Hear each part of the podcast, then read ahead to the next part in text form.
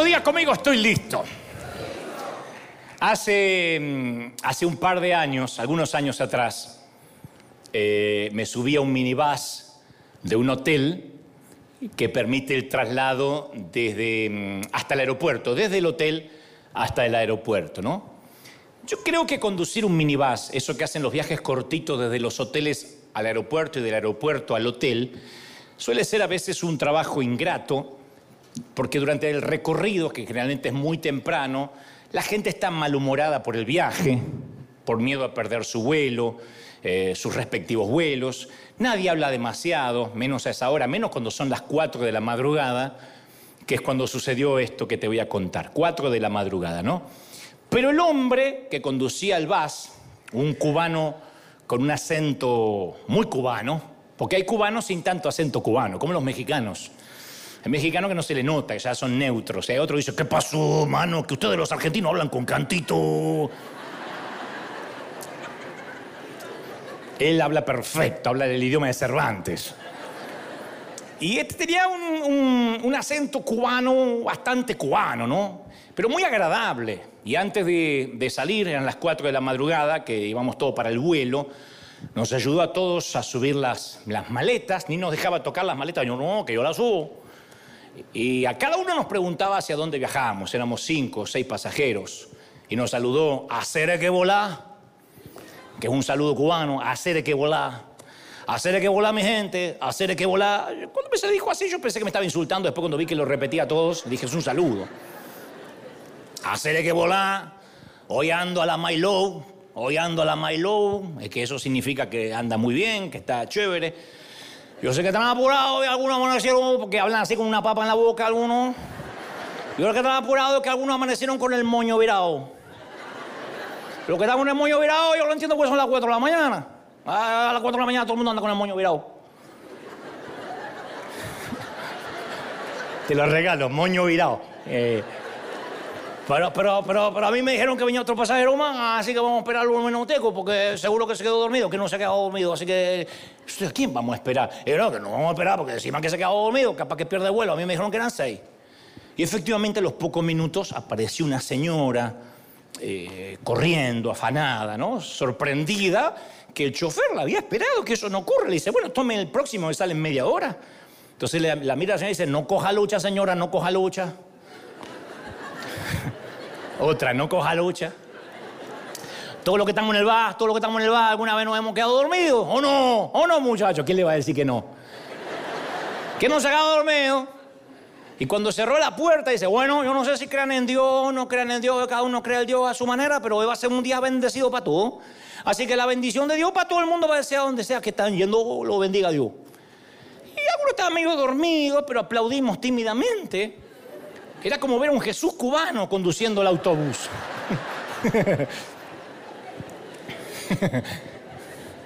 Muy bien, pues que no vamos, es que todos quieren llegar lo antes posible. Así que vamos a llegar lo más rápido que pueda. Si chocamos, no se preocupen, no cojan lucha, que si nos morimos nos vamos todos para arriba, nos vamos todos para el cielo. Y ahora le voy a poner una guaracha sabrosona. Esta guaracha sabrosona de mi tierra para que se despierte y no se suban al vuelo equivocado y nos puso la guaracha sabrosona. Y los viajeros cansados levantaron sus ojos de encima del periódico, dejaron de mirar su celular, porque este hombre en un ratito había generado una pequeña comunidad de gozo en el, en el bus. Increíble, yo no estoy seguro que por qué lo hacía, pero sí estoy convencido que la mayoría habría querido dar una segunda vuelta por la terminal para seguirlo escuchando al hombre. A esa hora nadie tiene buen humor. Todos andamos con el moño virado. Todos. Sin embargo, este tipo se levantó con el moño derecho. Y, ya no se trataba de nuestro conductor. En un ratito fue nuestro guía, nuestro amigo, nuestro camarada. Nos dio una palabra de bendición a todos. Y por algunos momentos esa pequeña comunidad del autobús, del autobús, del bus, floreció. Desde el hotel hasta el aeropuerto un desconocido nos ofreció la mejor versión de sí mismo. Y eso que le pasó al conductor, yo sé que a veces te ha ocurrido, te puede ocurrir, que de tanto en tanto haces algo sorprendente que alcanzas a vislumbrar la persona que fuiste creada para ser. Digo, cada tanto hacemos lo del cubano, salvando las distancias, ¿no? Dijiste algo inspirador en una reunión, eh, ayudaste a una persona indigente que nadie había notado y te quedaste unos minutos allí, dejaste que interrumpiera tu rutina, fuiste paciente con un niño fastidioso de tres años, que acá caramba que los hay, expresaste compasión, enfrentaste a un abusador después de tanto tiempo, hiciste un, un regalo espontáneo y sacrificial que te costó, pudiste haberlo resuelto con un gift card, de otro modo fuiste, invertiste tu tiempo, pensaste en la persona y hiciste un regalo porque sabías que lo iba a valorar, perdonaste una vieja herida, besaste a tu suegra, algo milagroso que no sueles hacer. Dijiste algo que normalmente no dirías. No te hubieses involucrado, pero te involucraste y ayudaste. O callaste algo que por lo general se te escaparía. Tenías un chisme calentito y dijiste, no, no va a sumar. Y mientras hacías esto, que son nimiedades, si se quiere, detalles triviales, por un momento vislumbraste el motivo por el cual Dios te creó. Porque a veces uno nota que uno es la mejor versión de sí mismo y dice, hoy fui la mejor versión de mí, como el cubano, que yo no sé si llegó a la casa y le dijo a la esposa, si la tiene, mira, que hoy le, alegré la vida a unos seis pasajeros que estaban con el moño virado y yo le, les puse una guaracha sabrosona. no sé si lo dijo o es parte de, su modo de ser. Él podría hacer el trabajo mudo. Él podría no decir nada más que un buen día, secas, pero daba la mejor versión de sí. Y a veces nosotros nos sentimos así, uy, di mi mejor versión. Pero la mayoría de las otras veces, no damos la mejor versión. Y no nos gusta la persona en la cual nos estamos convirtiendo. Aunque seamos cristianos, ¿eh? No nos gusta. Tenemos la sensación de que no todo es como debería ser. En mi caso, no voy a hablar de ustedes, pero en mi caso a mí nunca me importó tener un físico más musculoso. Por mi salud mental estoy plenamente consciente que jamás tendré un cuerpo, un cuerpo esculpido, nunca. Nunca voy a poder rayar queso acá en la panza, nunca. Nunca voy a hablar inglés fluidamente, por fonética, algo, pero no para tener una charla fluida. Y también he asumido que no puedo hacer las reparaciones básicas de la casa. El infierno para mí se parece a Home Depot.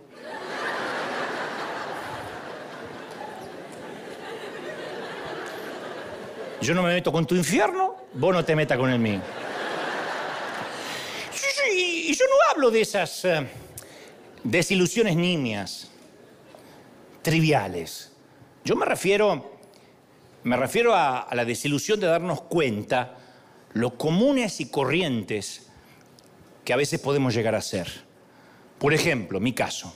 Yo siempre puedo hablar de mí porque no quiero criticar a nadie, no quiero decir, bueno, me está hablando a mí o de fulano. En ocasiones voy a ver a mis hijos por las noches, nuestros hijos por las noches mientras duermen, y yo pienso en la clase de padre que siempre quise ser. Quiero crear momentos de magia, quiero que recuerden haberse estado riendo hasta que les salten las lágrimas, quiero leerle cuentos, hacer que el libro cobre vida, de modo que les encante leer con voracidad, como a mí cuando niño. Quiero tener lentas charlas afectivas con ellos, cuando se estén preparando para ir a, dormir, les quiero cantar al despertarlos por la mañana si me toca estar ahí, quiero cazar luciérnagas con ellos, enseñarlos a jugar, tirándonos miguitas de pan, abrazarlos, orar por ellos, de una manera que los haga sentir amados. Y los veo dormidos por las noches y recuerdo cómo realmente pasó el día, como casi todos los días, que llego cansado. Cuando me hablan respondo entre dientes con algún monosílabo. Mira lo que hago. Ah, qué lindo. Ah, ah y se ríen nerviosos porque lo hacen igual que yo, pero estoy hablando de mí.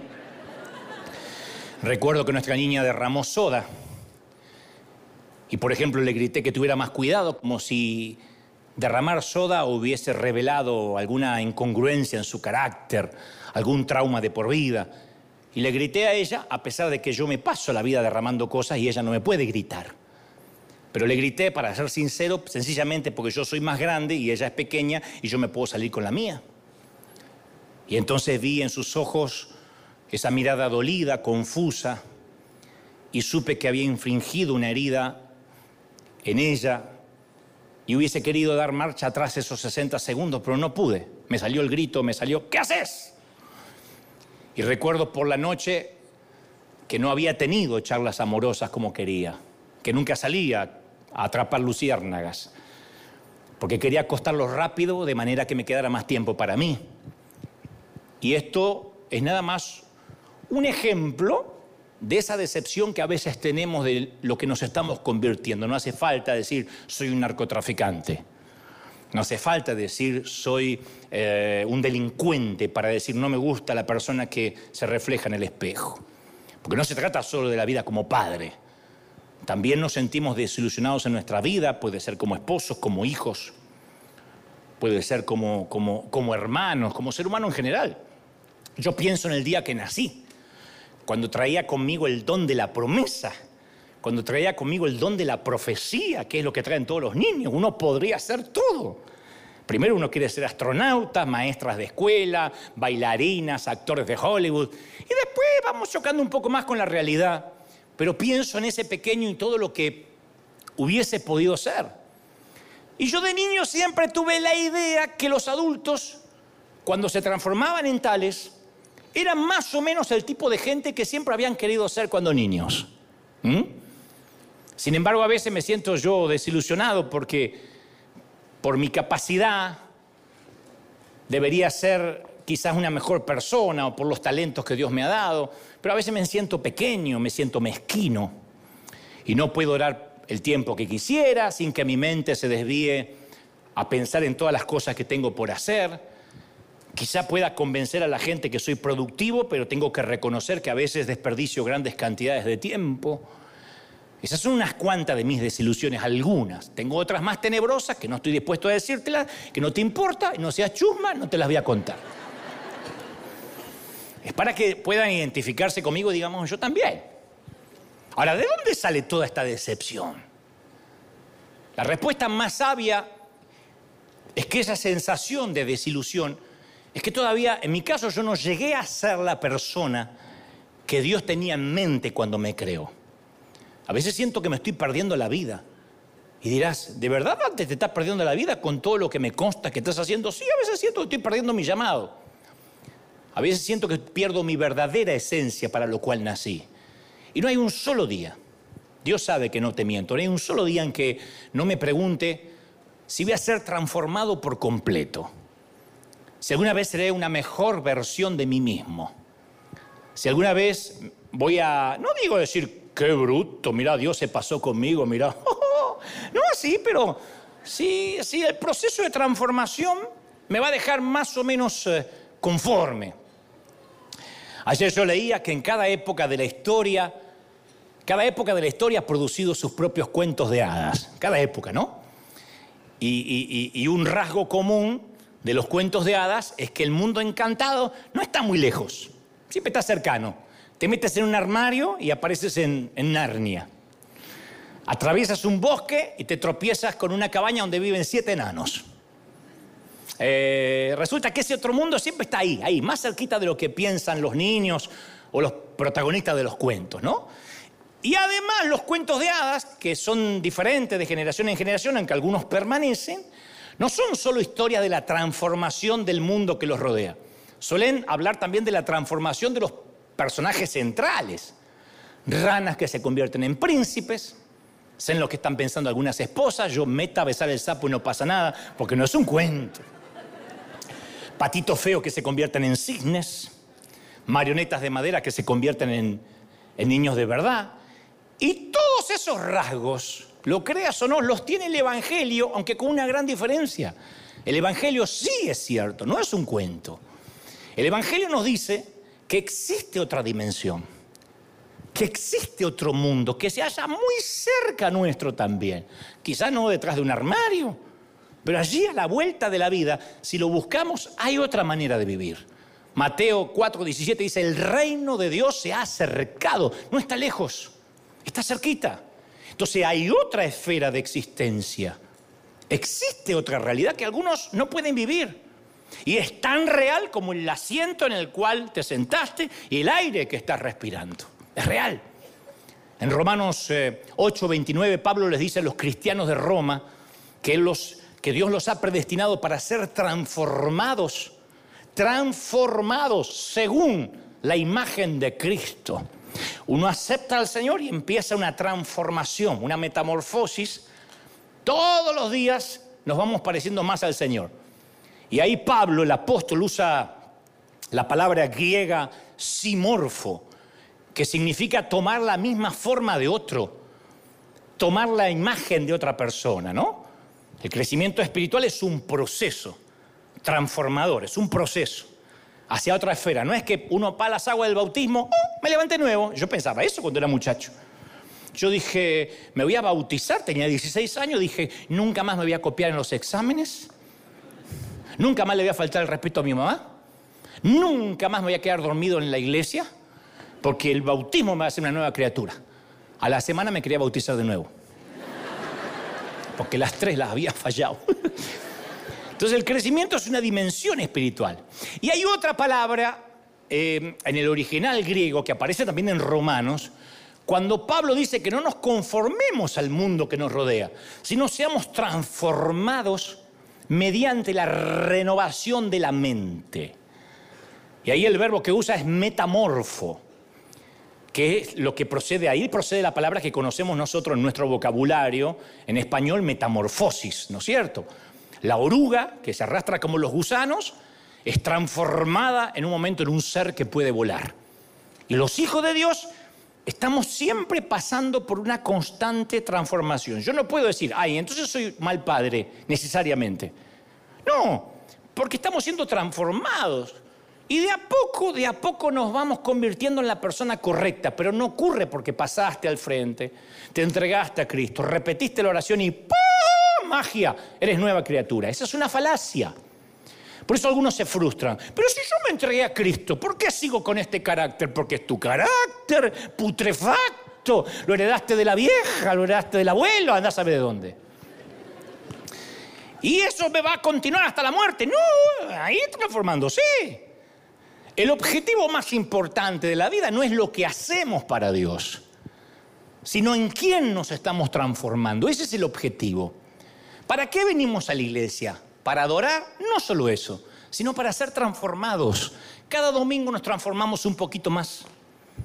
Para servir, dicen otros. No, vienes para ser transformado.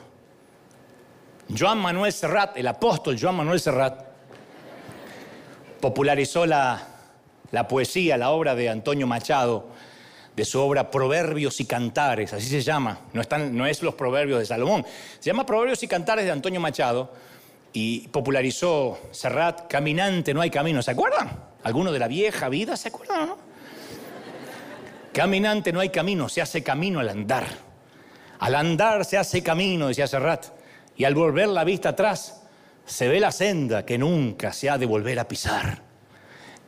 Caminante, no hay camino si no estelas en la mar, cantaría Serrat. No hay camino, hay estelas en la mar que se deshacen inmediatamente. El camino son las huellas. Y esa fue la poesía de Machado de su obra Campos de Castillas, que después interpretó, insisto, el gran Nano Serrat. Y el poeta hablaba que el camino de la vida es un proceso de transformación, donde no importa tanto desde dónde salimos, ni siquiera el destino, sino quién nos vamos convirtiendo durante el camino, en quién nos vamos transformando. Y en nuestro camino de peregrinar cristiano, vamos siendo transformados. Así como es la balada del caminante de Serrat, vamos siendo transformados. Efesios 2.10 dice, porque somos hechura de Dios. Digan conmigo fuerte, hechura de Dios. ¡Ay, qué lindo! Suena como apapachado, algo así, ¿no es cierto? Somos hechura. Creados en Cristo Jesús, ¿para qué? Para buenas obras, las cuales dispuso de antemano a fin de que las pongamos en práctica. Entonces, no somos producto para empezar de nuestra propia hechura. Nuestra vida es un proyecto de Dios. Nuestra vida espiritual no está limitada a ciertas actividades, a ciertos devocionales, a tener un ministerio. No, la vida espiritual implica ser la persona que Dios tenía en mente cuando nos creó Dios nos creó con el moño derecho y nosotros nos levantamos con el moño virado. Y esto es muy importante, muy importante. Escuchen, a medida que Dios nos ayuda a crecer, cambiamos, pero siempre seremos nosotros mismos. Parece una bobería, parece algo infantil, pero caramba que es importante. Vamos siendo transformados para ser nosotros mismos. Una semilla de higo se convierte en una higuera cuando crece, pero nunca se va a transformar en un manzano, jamás. Va a ser una higuera, porque la semilla era de higo. Puede llegar a ser una higuera sana, puede llegar a ser una higuera atrofiada, pero nunca va a ser un naranjo, jamás. Y algunos piensan que si crecen espiritualmente se convierten en alguien diferente, en alguien más. Pero Dios jamás desecha su materia prima, su prototipo, nunca. Dios no quiere hacerme crecer a mí para que yo me parezca a Billy Graham, ya tuvo un Billy Graham. Él redirecciona, en todo caso, nuestro crecimiento, como hacía mi papá con las plantitas, para que crezcan derechas. Antes de que Pablo, cuando era Saulo, se encontrara con Jesús, era un fundamentalista apasionado que perseguía y mataba a la gente. Cuando se convierte, Cristo sale a sus encuentros, es un fundamentalista apasionado que sacrificó su vida y sacrificó su salud y sacrificó todo lo que él tenía por amor al Evangelio y las personas. Siguió siendo el mismo, aunque ahora Dios enderezó su crecimiento. ¿Hasta ahí me explico, sí o no? Pero somos nosotros. El salmista reconoce y dice, reconozcan que en el Señor, que Él es Dios, Él nos hizo y somos suyos. O sea, cuando crecemos, nos convertimos más en nosotros mismos, pero en una versión mejorada, con el mollo de más derecho, pero una versión mejorada. Nos vamos convirtiendo cada vez más en la persona que Dios tenía en mente cuando nos gestó desde el vientre de la madre. ¿Hasta ahí me están siguiendo, sí o no? Porque me están mirando y diciendo, todavía tengo el moño verado, pero ahora se te va a enderezar. Espera. El punto es, no se trata solo de que llegamos a ser más santos, sino que estamos siendo transformados en una nueva versión, en una versión 2.0. ¿No? Lo más importante no es lo que hacemos, sino en quién nos transformamos durante el camino de la vida. No es lo que haces para Dios, sino en quién eres mientras lo haces. Ese es el gran secreto del peregrinar cristiano. Hace algunos años, si alguien me decía, Dante, ¿cómo está tu vida espiritual? Yo, que provengo de un marco legalista, inmediatamente respondí a esa pregunta revisando el estado de mis actividades devocionales. Uy, pará, ¿cómo está mi vida espiritual? Y bueno, no estoy leyendo mucho la Biblia. Eh, que, no tengo mucho tiempo, solo cuando preparo el mensaje, pero en la semana no puedo. Eh, y aparte no oré bastante, tendría que haber orado más. Yo vengo de ese, de ese contexto. El problema con esta unidad de medida es que los fariseos siempre ganan, siempre oran más, siempre leen más. La gente puede ser muy disciplinada, pero seguir orgullosa, pecadora, estar llena de resentimiento y leerse la Biblia de portada a portada todos los días. Es una unidad de medida confusa. Entonces, ¿cómo medimos nuestro crecimiento espiritual? ¿Cómo sabemos si tenemos el moño virado o no?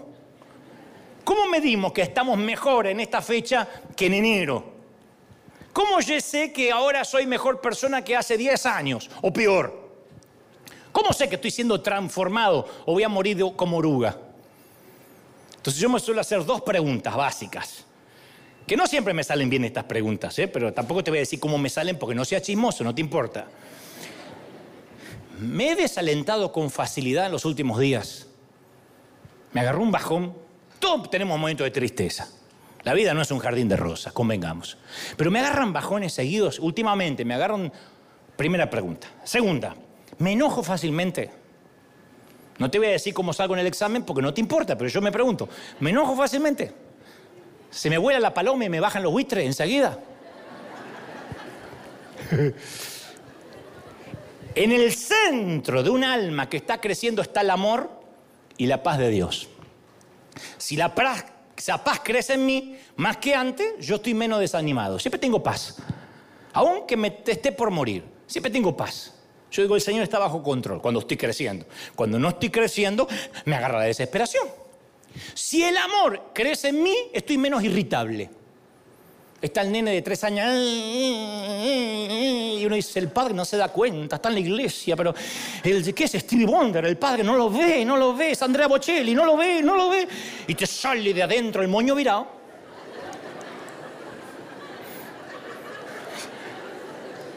De paso reciban la palabra. Entonces, significa que uno no está creciendo, ¿no? Y este es un diagnóstico brillante para evaluar la salud del alma. Y luego, en este camino, en este largo camino, aprendí algunas cosas magníficas que te las voy a regalar por la misma ofrenda. Y los que están allá que ni siquiera ofrendaron, se los voy a regalar así de bonus. Pero son magníficas, son prácticas, utilitarias. La primera, si yo soy quien Dios quiere que sea, lo primero es dejo de aparentar. Esto es lo que más nos cuesta y hemos hablado decenas de veces. Dios nos habló de esto muchas veces. Porque Dios me diseñó para ser yo. Si Dios quiere que yo sea quien soy, lo primero que dejo es de aparentar. Porque cuando mi vida termine, cuando esté en el, en el cenit, cuando esté tomando el último tren a casa, Dios no me preguntará por qué no fui más como Moisés, o como David, o como Fayura, o como Anacondia. Cuando crezco, para convertirme en el ser que debo ser, soy liberado del ser que aparento ser. Tengo que dejar de lado la apariencia. Hace unos años yo almorcé con alguien que estaba desesperado por conocerme, un hombre de Dios. Me dijo, yo quiero conocerte y saber cómo eres y, me encantaría. Y bueno, como teníamos amigos en común, decidimos almorzar. Yo estaba en un país y pasamos tres horas juntos. Dios sabe que no te miento, él empleó todo el almuerzo hablando de lo importante que él era, de cómo Dios lo usaba, de las conexiones que tenía yo no hablé una palabra, lo cual es muy raro en mí. No abrí la boca, no me dejó meter un bocadillo. y casi cuando nos íbamos, que ya habíamos tomado el café y la cuenta, quien supuestamente quería conocerme me dijo, ¿y vos? No me contaste nada de vos. Desgraciado si no me dejaste hablar. Ya no hubo tiempo. Y al final del almuerzo yo me sentía agotado, porque me habría ahorrado el almuerzo visitando su página web y viendo lo que él había hecho. Y tuve un sentimiento horrible. Cuando me subí en el elevador que me llevaba a la habitación, dije, este hombre está ciego, de verdad no ve nada. ¿Y no pasará lo mismo conmigo no me doy cuenta?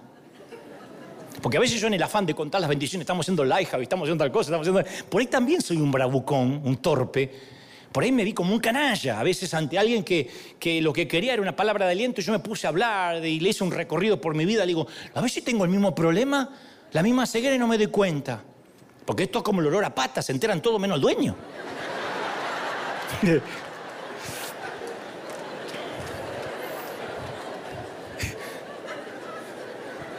Aparentarse a alguien que no somos es un trabajo duro. Y uno se cansa de estar con gente ante las que creemos que debemos proyectar una imagen. Porque todos, en definitiva, nos sentimos atraídos por algo, por la transparencia. La comodidad incide en poder tener un sitio, un lugar donde uno es uno mismo. Por eso cuando uno llega a casa se sacan los zapatos y salen los dedos así de ese zapato que te aprieta y los dedos, cada dedo buscando la libertad, cada uno por su lado así, como una empanada que se revienta, ¿no es cierto? Acá no pasa, pero en otras iglesias las damas se sacan así la faja y... Y Willy recupera su libertad. Pero eso pasa. Acá no, pero en otro sitio. Y uno dice, acá soy. Entonces se ponen las chanclas. Chafla, chafla, chafla, chafla, chafla, chafla. Chafla, chafla, chafla, chafla, chafla. Pero ahí estás en casa, ¿no? Un alivio. No tener que fingir que oramos más de lo que oramos. No tener que fingir que sabemos de la Biblia más de lo que sabemos. En nuestro interior vive una persona sin fingimiento. Así nos creó Dios. El niño llora cuando nace porque nace sin fingir. Nunca dice cómo va a quedar que justo en sala de parto con gente que no conozco voy a llorar. Lo agarra así, sale la manguerita y te, te orina así la cara. Porque el nene dice, ay, no, es que va a quedar feo. Nunca tenemos que fingir con Dios, porque a Él le agrada más el quebranto genuino que la espiritualidad fingida. Siempre. Dios nunca va a bendecir a alguien que no somos. Nunca. No puede. Es como que pedirle a Dios, como dije el domingo pasado, que bendiga una mala construcción. Dios no puede bendecir a la persona que fingimos ser. Entonces nosotros vivimos tratando de mantener una imagen que tenemos la vida resuelta y le aplicamos, filtros y Photoshop a los fracasos. Pero no podemos iluminar y ponerle filtro a lo que somos ante Dios. No podemos impresionar a Dios para que nos bendiga.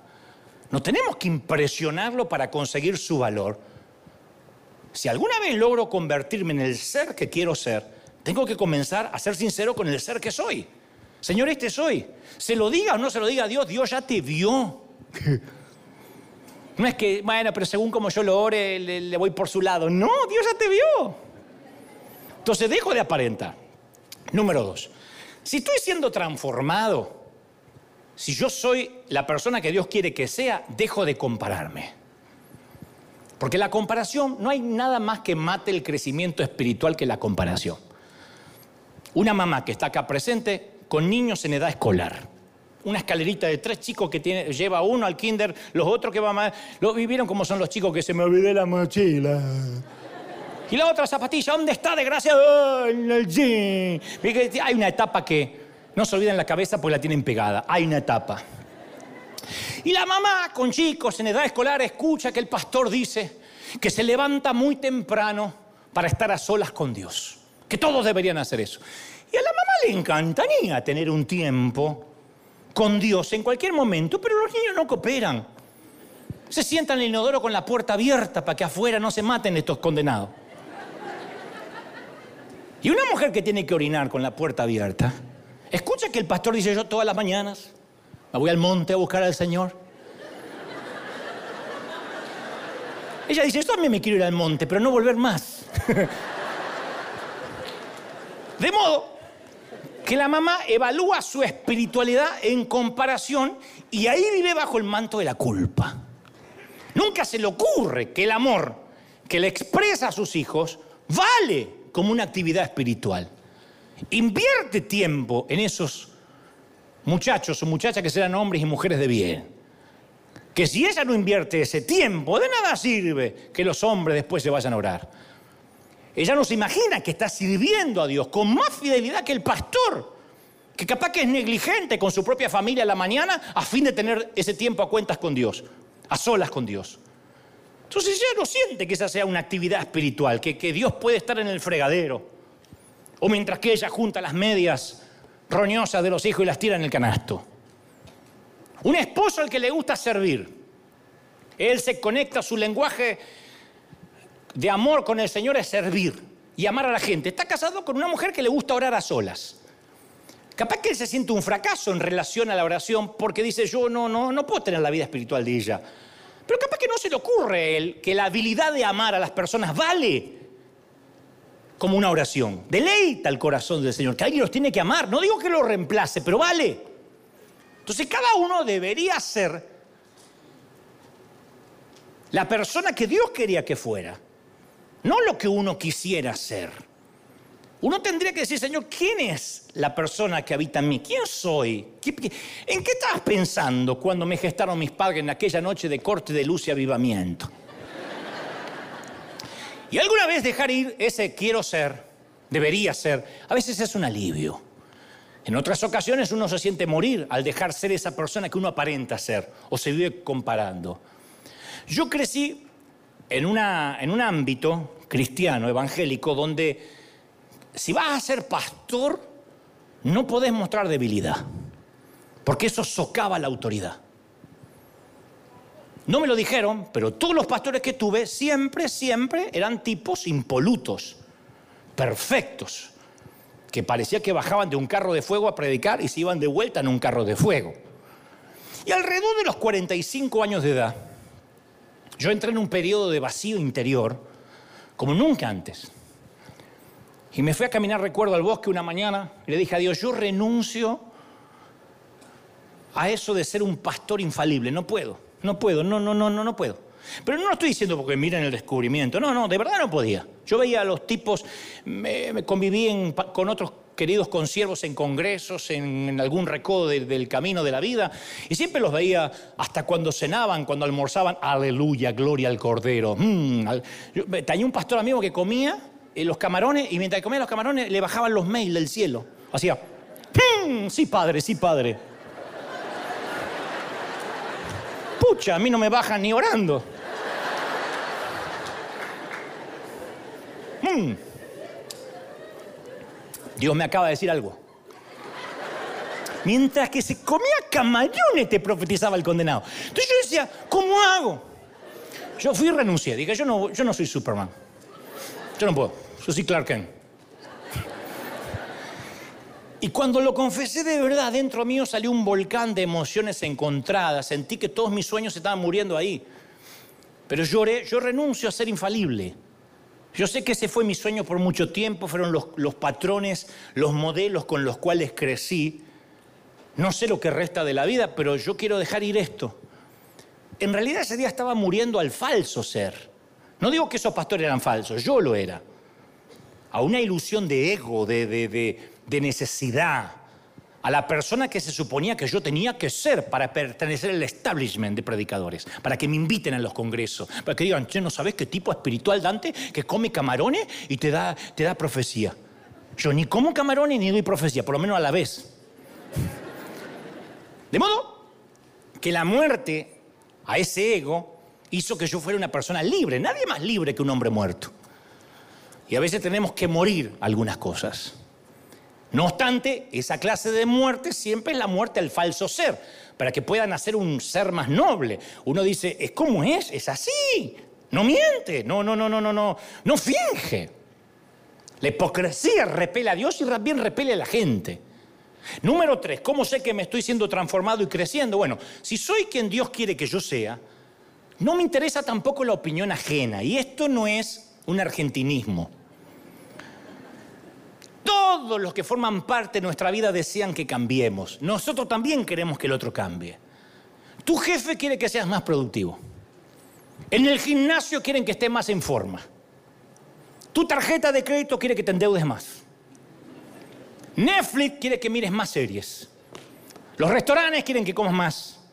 Tu dermatóloga dice que si no la vas a visitar una vez por mes, se te va a caer la piel como un lagarto. Mentira, yo nací, crecí sin dermatóloga y... Perdón si hay un dermatólogo acá, Dios bendiga tu trabajo. Tu dentista dice que lo visites más seguido porque se te van a caer todos los dientes. Todos tienen un designio para que hagas. Ese es el ser que otros quieren que seamos. Y si paso mi vida intentando ser ese ser que el otro quiere que yo sea, nunca voy a ser libre. Amar a las personas significa decepcionarlas a veces. Jesús amó a todos, pero no significa que en algún momento no habrá decepcionado unos cuantos.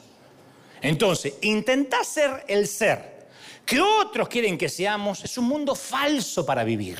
No se puede, agota. Nadie puede decirnos cómo cambiar, ya que nadie lo sabe, solo Dios. Incluso nosotros no podemos decir, voy a cambiar esto, porque no nos creamos a nosotros mismos, somos hechura suya. La única persona que puede saber lo que tenemos que cambiar es Dios.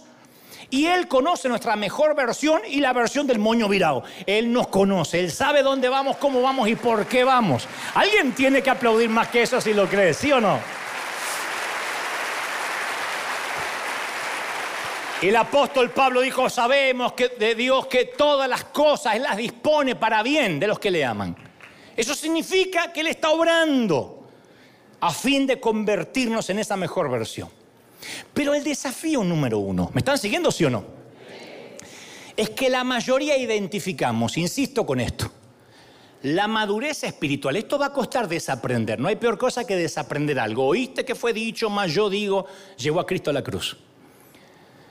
La mayoría relacionamos si estamos creciendo con seguir o no la doctrina, la ley. Si creemos que el propósito de Dios es producir seguidores de reglas, el crecimiento pasa a ser una obligación en lugar de un deleite o algo natural. ¿Tuviste un momento en la vida donde querías crecer porque no daba la talla para algo? Yo sí, yo pensé que me iba a quedar enano. Y hay un momento que me medía, mamá tenía unas marquitas así en la pared, y yo me ponía loco porque todos los días me medía así, ¿y qué puedo hacer para crecer? No hay, eh, tenía que dejar que creciera. No es algo que yo pueda hacer. ¿Quién, por mucho que se afane, puede añadir a su estatura un codo? Entonces, cumplir la ley no produce naturalmente una vida de fe, lo dijo Pablo en Gálatas 3, sino que perpetúa más las leyes, el cumplimiento de las leyes. La letra mata, el espíritu vivifica. Entonces hay una diferencia enorme entre seguir la ley y seguir a Jesús, porque es posible que cumplas la doctrina con un corazón incorrecto. ¿Cómo que no? Hay un ser externo que se forma, lo, quieras o no, se, está formando y creciendo por lo que comes, por lo que bebes, por cuánto duermes, por si haces ejercicio, por cómo vives. Puedes hacerlo bien o mal, pero es algo que va a pasar. Dicen que a los 40 años tienes la cara que te mereces. A los 50 tienes el cuerpo que te mereces. No es que, ay, la genética, no, es lo que uno hizo en la vida. Luego hay un ser interior, que son nuestros pensamientos, los deseos, la voluntad, el carácter. Y eso se forma todo el tiempo, todos los días, no hay feriados. Se forma con lo que lees, con lo que escuchas, con lo que piensas, con lo que haces. Entonces la formación espiritual es el camino, el sendero no la meta. Todos los días nos vamos formando y transformando. Jesús nos dijo, yo vino para que cumplan la ley. Él dijo, yo vino, yo he venido para que tengan vida y vida en abundancia. Entonces, cuando uno no logra entender que el crecimiento espiritual es un camino, no te sientas mal cuando te mires al espejo, estás caminando, lo cual no es poco. Es el sendero, es un destino donde vas a llegar, pero no vas a llegar ahí mientras que no tengas un proceso. Entonces, cuando uno no entiende esto, cuando uno cree, no, yo ya tendría que ser más espiritual, ahí es cuando la sola pregunta, ¿cómo está tu vida espiritual? Te asusta. Ay, justo hoy, ay. Es que anoche me vi toda la serie de Maradona y, claro, hay un sentido de culpa que nos, nos induce a decir, y no, no, no, también como debería, justo no me agarraste en la semana del ayuno. Entonces medimos nuestra vida espiritual por cómo oramos, si leímos la Biblia, cuánto ofrendamos, si asistimos al servicio. Pero la formación espiritual no se trata de eso. Y hay un grave peligro cuando surge, que no entendemos esto, Pasa que a veces, y esto también estuve en esta estación de la vida, mira, pasa que a veces cuando uno no experimenta una, transformación genuina, cuando uno no dice, estoy, no puedo crecer, no puedo crecer, entonces uno empieza a transitar lo que yo llamo fingimiento de transformación. No me miren con esa cara porque no va para ustedes, sino para gente que está del otro lado que es muy hipócrita. Fingimiento de transformación. Porque uno sabe como cristiano que hemos, hemos sido llamados para salir y apartarnos. Uno sabe como cristiano, nos lo enseñaron desde desde el púlpito, que nuestro compromiso espiritual nos debería ser distintos a la gente del mundo. Hermanos, si estás lleno de Cristo, el mundo lo va a notar. Tus vecinos tienen que decirte, ¿qué tienes tú que no te preocupas? ¿Han escuchado ese mensaje? Este, en tu trabajo tienen que decir, ¿qué tienes tú que siempre estás alegre? Ahora, si uno no logra cambiar la cara de moño virado, si uno no logra tener mayor cantidad de amor, entonces uno busca sustitutos para distinguirnos de los inconversos. Como el moño virado no se me va nunca, como el carácter podrido no cambia, como no deja el tipo de ser mujeriego, ni la mujer deja de ser chismosa, aunque es cristiana, como no podemos cambiar de adentro para afuera, Buscamos cambiar de afuera para adentro para satisfacer nuestra necesidad de ser distintos a los mundanos. Entonces, los que estamos dentro queremos diferenciarnos con los que están afuera, ¿cómo no? Y entonces inventamos prácticas superficiales, cambiar el vocabulario, ¿cómo está? Bendecido y empoderado por la sangre del cordero que nos redime de la concupiscencia de la carne, hermano, aleluya. Con la forma de vestir, así no se viste un hijo de Dios con la música que escuchamos, porque mencionó a Serrat cuando está Jesús Adrián, por ejemplo. Pero inventamos cositas superficiales para distinguirnos de los de afuera. Está bien, no cambié de adentro para afuera, pero cambié todo lo de afuera. Inventamos una manera de distinguirnos a simple vista para distinguir bien quiénes son las ovejas y quiénes son los cabritos. A esto se llama fingimiento de transformación. Las cosas no eran así con Jesús. Jesús nunca vino a instaurar una subcultura religiosa.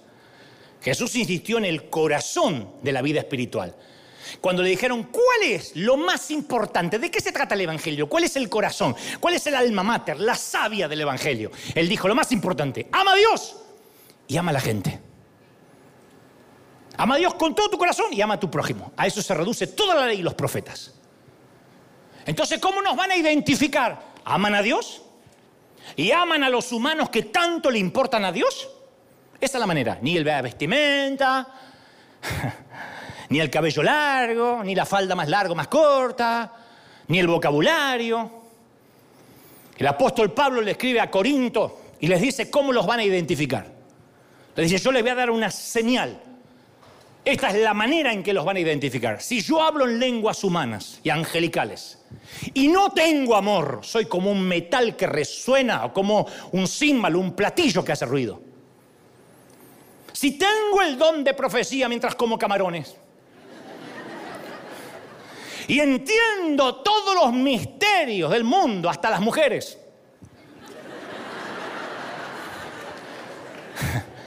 si tengo una fe que logre trasladar las suegras a su sitio de origen o montañas, pero me falta amor, pero me falta amor, no soy nada. Y Juan lo dice con más franqueza. Juan dice, todo el que ama ha nacido de él y lo conoce. Y el que no conoce a Dios es porque, porque no puede amar, porque Dios es amor. Entonces yo crecí en iglesias que aunque el pastor lo consumía el orgullo y el resentimiento, mientras su predicación fuera la sana doctrina, no estaba en peligro su ministerio. Pero si un domingo hubiese se hubiese puesto en la puerta de la iglesia a despedir a la gente con un vaso de Malbec meldocino en la mano, mientras despedía a la gente, le pedían la cabeza antes del próximo domingo. ¿Por qué? ¿Por qué? Porque nadie había dicho en la iglesia que tomar una copa de vino era un pecado peor que una vida llena de orgullo y de rencor. No obstante, para nosotros, tomar vino era un marcador de identidad para diferenciar cabritos de ovejas. Era nuestra marca para identificar cómo cambia la gente de afuera, por lo menos. Aunque por dentro es un demonio. Tomó una copa de vino, amenazó nuestra identidad como cristianos. Los cristianos no hacemos eso. A nosotros nos conocen porque no hacemos eso. O sea que no nos conocen por el amor que sí tenemos, nos conocen por todo lo que no hacemos, por todo aquello a lo que nos oponemos. Nosotros no tomamos vino, no bailamos, no fumamos. Así nos van a conocer. Qué aburrido dice alguno. Y Jesús insistía, aman a Dios y a la gente, porque solo por eso se los va a conocer. Entonces la mala comprensión de la verdadera espiritual hizo estragos en la iglesia de Cristo. Y lo peor que podemos hacer es creer que nos estamos volviendo más espirituales cuando en realidad nos estamos volviendo jueces de los demás. Entonces, ¿cómo sabemos que estamos viviendo una transformación verdadera o una fingida? Bueno, en el Evangelio de Mateo capítulo 23, 25 hay unas señales de advertencia muy claras y con esto ya los voy a despedir. Número uno, me tengo que preguntar, ¿yo soy espiritualmente falso? El Señor dijo, hay de ustedes que limpian el exterior del vaso y del plato, pero por dentro están llenos de robo, de desenfreno. Alguien hace poco me escribió y me dijo, que le parecía que River era una iglesia mundana. después que yo le hice los chistes de rigor, le dije, pues sí, porque acá no vienen los de Neptuno todavía, ni los marcianos. Le pregunté, ¿y por qué decís que es mundana? Y me dice, bueno, porque yo escuché que tocan música parecida a la de Luis Miguel, como la que los mundanos están acostumbrados a escuchar. Aparte, si uno ve las fotos, parece un show, tú te pareces más a Don Francisco cada día. Eso no me gustó, eso, eso fue satánico. Eso fue artero. No se parece a un templo sagrado. Y además usted no se viste humilde. No se viste humilde como un verdadero siervo de Dios. ¿Cómo van a saber, esto es lo que me preguntan, los mundanos de que somos distintos? La pregunta de este caballero esconde otra realidad. Él está diciendo en realidad, aunque no me lo diga, todos saben que los cristianos debemos ser diferentes a la gente del mundo por el amor que tenemos por Dios y el amor que mostramos el uno por el otro. Pero como nunca mostramos amor, como vivimos tirando basura en las redes sociales, como vivimos odiando no solo al ateo, sino al que piensa diferente de otra iglesia, por lo menos vamos a diferenciarnos en la música. Vamos a diferenciarnos en la apariencia del templo o en la vestimenta. Hagamos algo que nos haga diferente, aunque sea por fuera. Limpiemos el plato sucio por fuera. Yo sé que el vaso está putrido, pero limpiémoslo por fuera para ser diferente de los mundanos. Inventemos radio cristiana, inventemos tele cristiana, inventemos vestimenta cristiana y vocabulario cristiano. Así no tenemos que amar a Dios ni a la gente. En otras palabras, si no podemos ser santos y mostrar amor, al menos tratemos de vernos diferentes o gente extraña.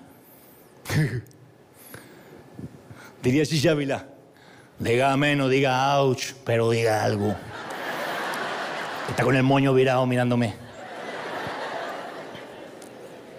Otra, rápido. Me estoy volviendo orgulloso, excluyente. Dijo el Señor, se mueren por tener el honor, el lugar de honor en los banquetes y los primeros asientos en las sinagogas. El orgullo es un problema grave si uno quiere crecer espiritualmente. Porque apenas comenzamos a buscar la santidad con nuestro esfuerzo, comenzamos a juzgar al que no es tan santo como nosotros. Hay un capítulo de Los Simpsons, ahora me terminan de matar, en el que Homero le pregunta a su vecino cristiano Flanders, ¡Eh, ¿dónde has estado? Y él le dice, fuimos a un congresillo cristiano donde aprendimos a criticar mejor a los demás. Y yo digo, ¿por qué tiene tanto éxito ese congreso? ¿Por qué clasificamos a la gente como si alguien nos hubiese puesto como jueces? ¿Por qué nos comparamos con los demás como si tuviéramos algún tipo de competencia o lo que es peor, tuviéramos autoridad moral para hacerlo? Esa tendencia es una de las razones por las cuales no estamos creciendo ni estamos siendo transformados de verdad. Otra, ¿me estoy volviendo más accesible o menos? Dijo Jesús, se mueren porque la gente los salude en las plazas y les diga, rabí, rabí. Porque estos rabíes tenían la idea errónea que cuanto más santo, más se distanciaban de la chusma. Lo irónico que la chusma, el único rabí que pudo tocar, era el mismísimo Dios. Tocaban a Dios hecho hombre, era el rabí. Pero ellos trataban de mostrar, uy, si yo soy santo, tengo que mostrarme diferente, ¿no? Y Jesús era diferente, era distinto porque atraía a la gente. Otra, rápido, me estoy cansando de buscar mi propia santidad y me doy cuenta que no lo logro. El Señor habló de esto, dijo, atan cargas pesadas que ni ellos pueden llevar sobre sus espaldas. Yo te voy a decir una cosa, la búsqueda de la santidad por esfuerzo propio es agotadora.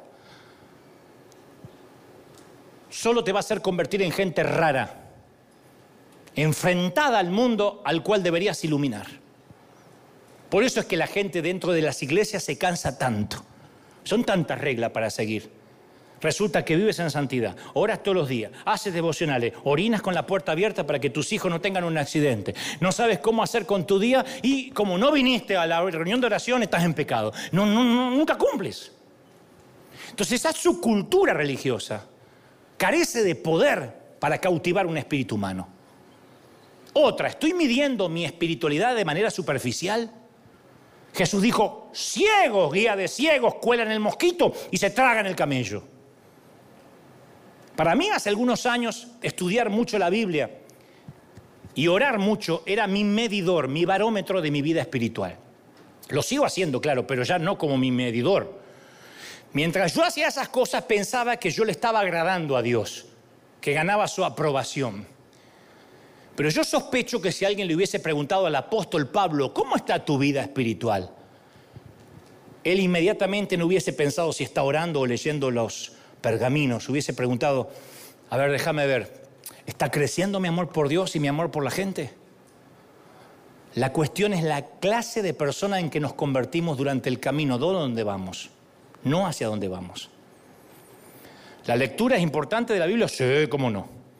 Orar es importante, sí, nos nutre, pero no demuestra que eres espiritual. Yo conocía mucha gente chismosa, con la lengua bífida, criticando a todo el mundo, que se pasa horas y horas orando. Yo me crié rodeado de hermanas así, cuando era chiquito. Salían de orar, ¡oh! estuvimos peleando con un demonio. ¡oh! Le decían un oscurecido. Estuvimos con un oscurecido. Y nos peleamos, era así de alto. ¿Lo viste? Decía la otra, sí, era así de alto. ¡Ah! Negro.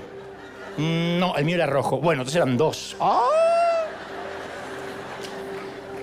Menos mal que tuvimos cinco horas ahí en el nombre del Señor. ¿Qué te iba a contar para que estés orando? Y salía el chisme. Recién habían orado las condenadas. Así que cantidad de oración. No, la oración tiene que ser calidad, entrega, adoración. Hace muchos años, cuando yo era un niñito, fuimos solo un par de veces de vacaciones a una casita pequeña en la costa oceánica de, de Argentina, a una ciudad llamada Necochea, y mi tío Alfredo era el que nos invitaba.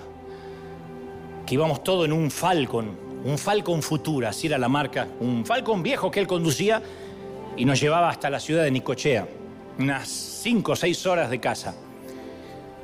Y el tío decía, a ver, a todos los chiquititos, sus sobrinos, sus hijos, entre los que estaba yo, a ver, las vacaciones empiezan ahora, ¿eh? cuando se suben a mi auto. Estas son las vacaciones. Y comienzan acá, en el garage de la casa. ¿Estamos? No cuando lleguemos. Porque vamos poquitos días, así que hay que aprovechar las horas. Y de alguna manera, en ese mismo momento, decidíamos que no íbamos a perdernos el viaje. Y los años han pasado y me di cuenta que no solo la vida es así, sino la vida cristiana es así, el viaje. Es el viaje. Yo antes pensaba que era llegar a un destino.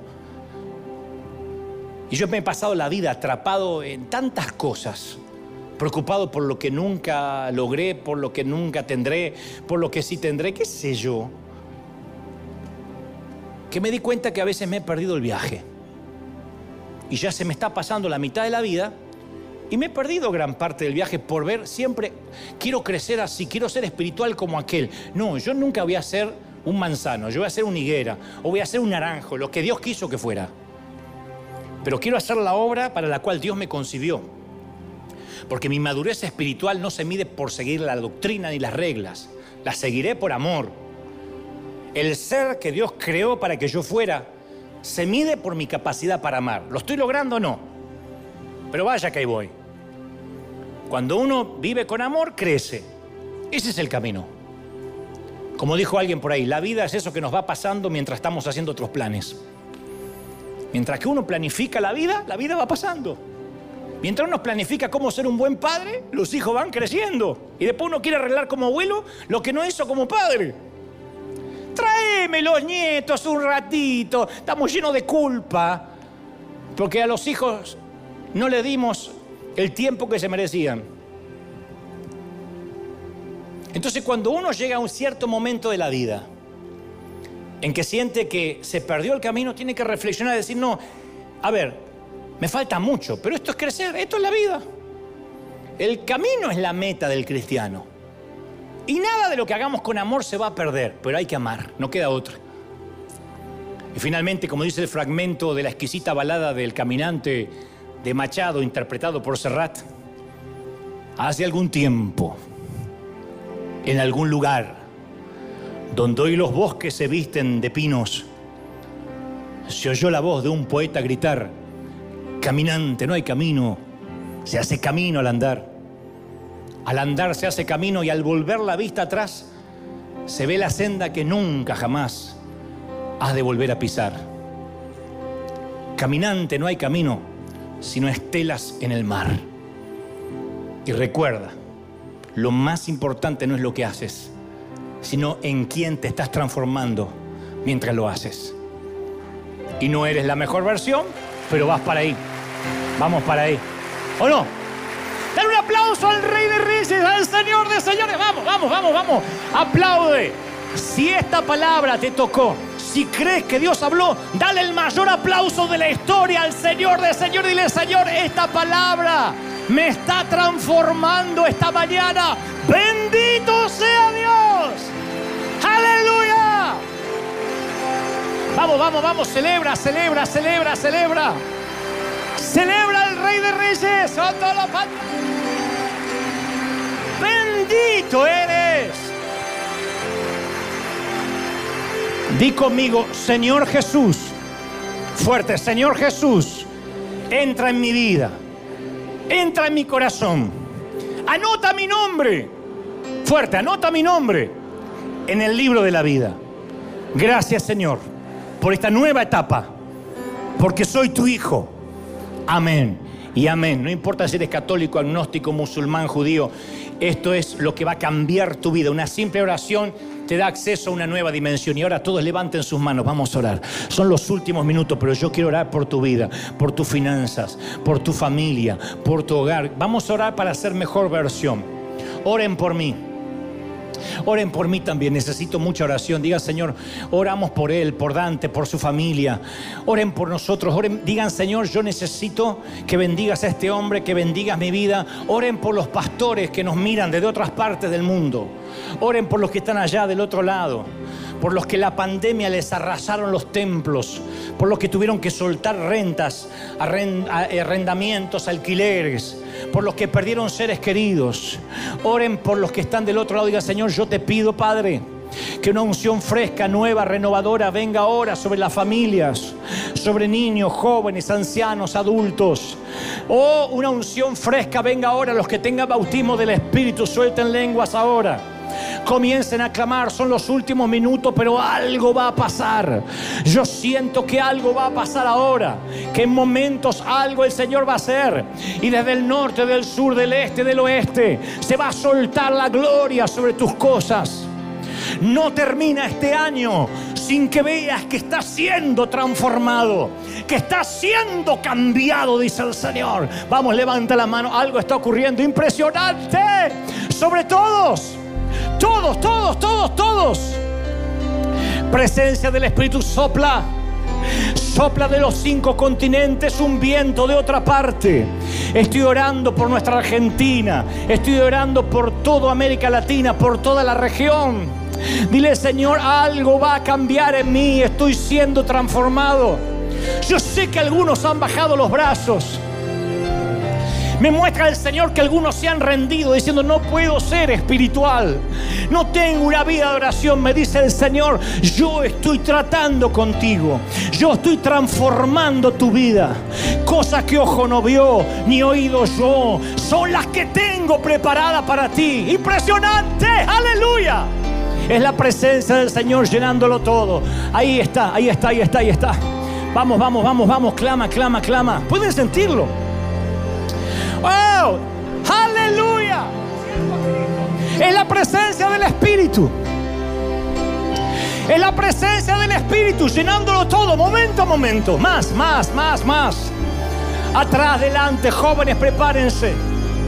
Yo sé que le ha fallado al Señor, pero no sabes cómo te ama el Señor. ¿Cómo te ama el Señor? ¿Cómo te ama el Señor? ¿Cómo no te va a amar si te tienes esculpido en sus manos? ¿Cómo te ama, princesa? ¿Cómo te ama, príncipe el Señor? ¡Mancho! ¡Ama! ¡Ay! ¡Chile! ¡Rema! ¡Aleluya! ¡Oh! Levante las manos todos, todos, todos. Diga, Señor, tu gloria lo llena todo. Presencia del Espíritu.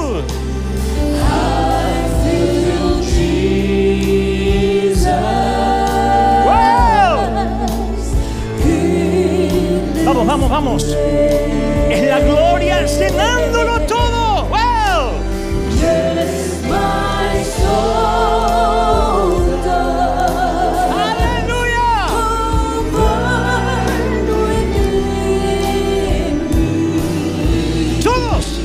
Levanten las manos y diga, Señor, tú lo llenas todo. Todo, todo, todo, todo.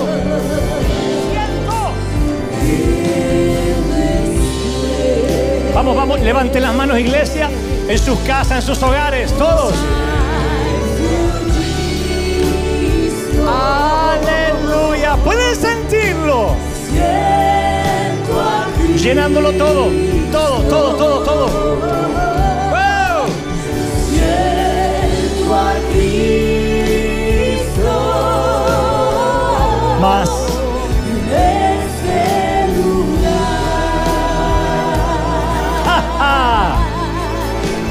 shine.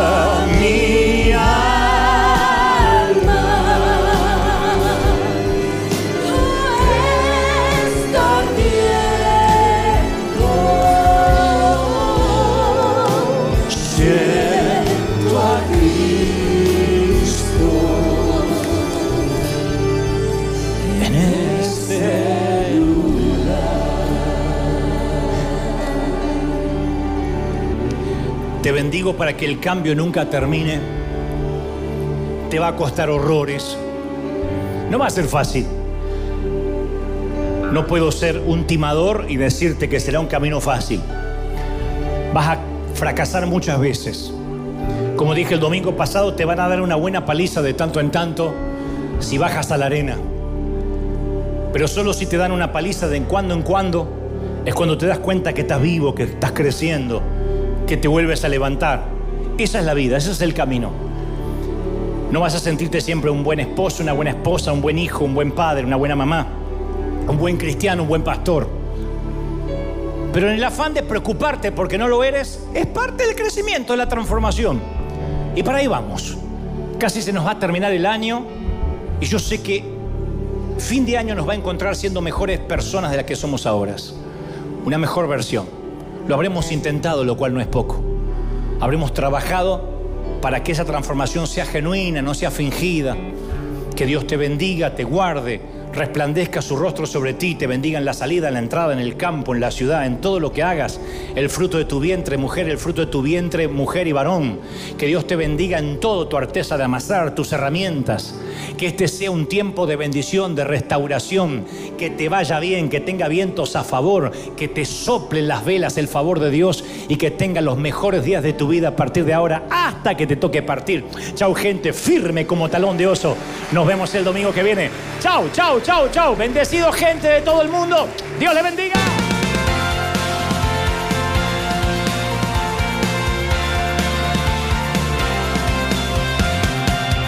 Apareciste una noche de soledad, abandonado y perdido te reconocí. Tu voz diciéndome no temas, yo estoy aquí. El Padre me envió por ti. Y me curaste las heridas, me sanaste mi Jesús. Todas mis cargas las dejaste allí en la cruz. Algo tan grande no lo puedo comprender. Oigo tu dulce voz diciéndome una y otra vez. Oh, oh, oh, oh,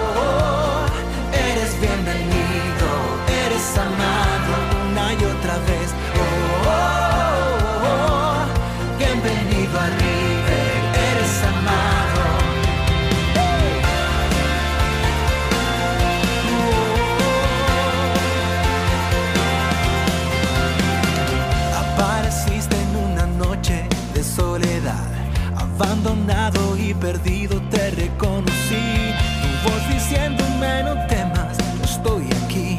El Padre me envió por ti y me curaste las heridas, me sanaste mi Jesús.